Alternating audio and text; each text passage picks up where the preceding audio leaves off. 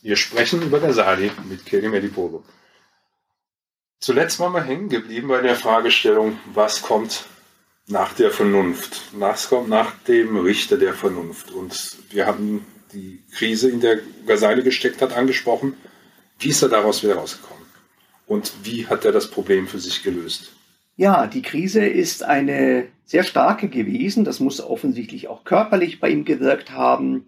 Er stellt sich die Frage nach der Herzenssicherheit und nach der tiefen Erkenntnis so stark, dass er möglicherweise einen Nervenzusammenbruch erlitten hat. Er steht im Hörsaal und bringt plötzlich kein Wort mehr heraus vor seinen Studenten. Er war ein gefeierter Gelehrter, er war anerkannt, er hatte ein offensichtlich gutes, relativ problemloses Leben in Bagdad und er steht vor den Leuten, kann nicht mehr sprechen und sagt an einer Stelle in seiner Autobiografie, dass er durch Allah gerettet wurde. Er musste eine Entscheidung treffen und musste sich von der Welt verabschieden. In welchem Sinne verabschieden? Also er hat sich zurückgezogen. Ja, tatsächlich, und zwar sehr im wörtlichen Sinne. Er verlässt äh, seine Umgebung, seine Familie und begibt sich auf Reisen in die islamische Welt. Dazu mag man verschiedene Auffassungen haben. Das ist sicherlich nicht dem prophetischen Beispiel entsprechend, aber wir wollen auch Rasali nicht verurteilen, weil wir wenig wissen, was wirklich in seinem Herzen abgelaufen ist. Er merkt, dass er die wahre tiefe Erkenntnis nur dann bekommen kann, wenn sein Herz und seine Vernunft zusammenarbeiten. Und das ist der Weg des Tasawuf, den er geht. Okay, also die Mystik. Ja, Mystik ist ein europäischer Begriff, der für verschiedene Phänomene verwendet wird. Und auch im Islam gibt es unterschiedliche Ansätze, um Sufismus oder Tasawuf zu kennzeichnen.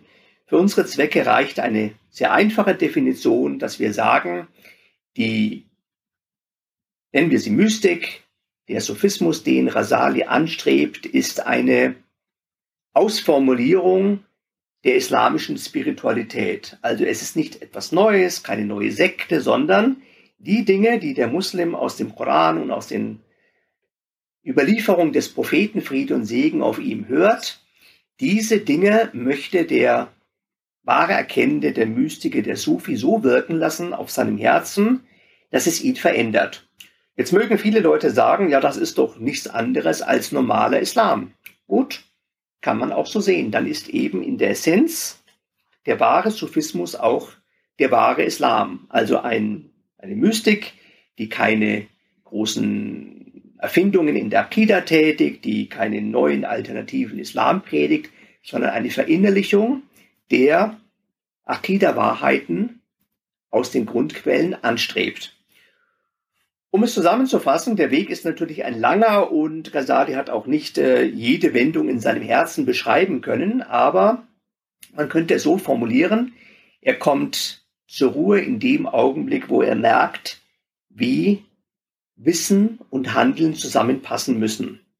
Das klingt einfach, die meisten religiösen Menschen werden sagen, das höre ich doch jede Woche in der Moschee, wir müssen nach dem leben, was wir wissen.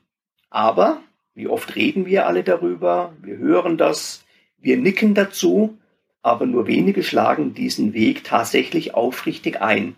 Rasali ist diesen Weg gegangen und dadurch kommt etwas zustande, das Rasali so beschreibt als eine Veränderung des Herzens. Deswegen hat er auch ein anderes Werk, das eigentlich noch bekannter ist, das Elixier der Glückseligkeit. Im Namen steckt da schon sehr viel drin. Elixier ist in der mittelalterlichen Vorstellung etwas gewesen, mit dem man wertloses Metall in Gold umwandeln kann. Und das wahre Elixier der Glückseligkeit ist, dass der Stoff des Herzens umgewandelt wird in einen, man kann sagen, wertvollen eine wertvolle Substanz in einen Spiegel, einen Kristall, in dem sich dann die Wahrheit der Schöpfung und die Zeichen des Schöpfers widerspiegeln. Und das geht nur, wenn der Mensch ernsthaft nach dem lebt, was er weiß. Leicht ausgedrückt, aber in der Praxis dann doch schwerer, als man es vermutet. Vielen Dank. Das war unser letzter Teil zu Basali. Danke fürs Zuhören.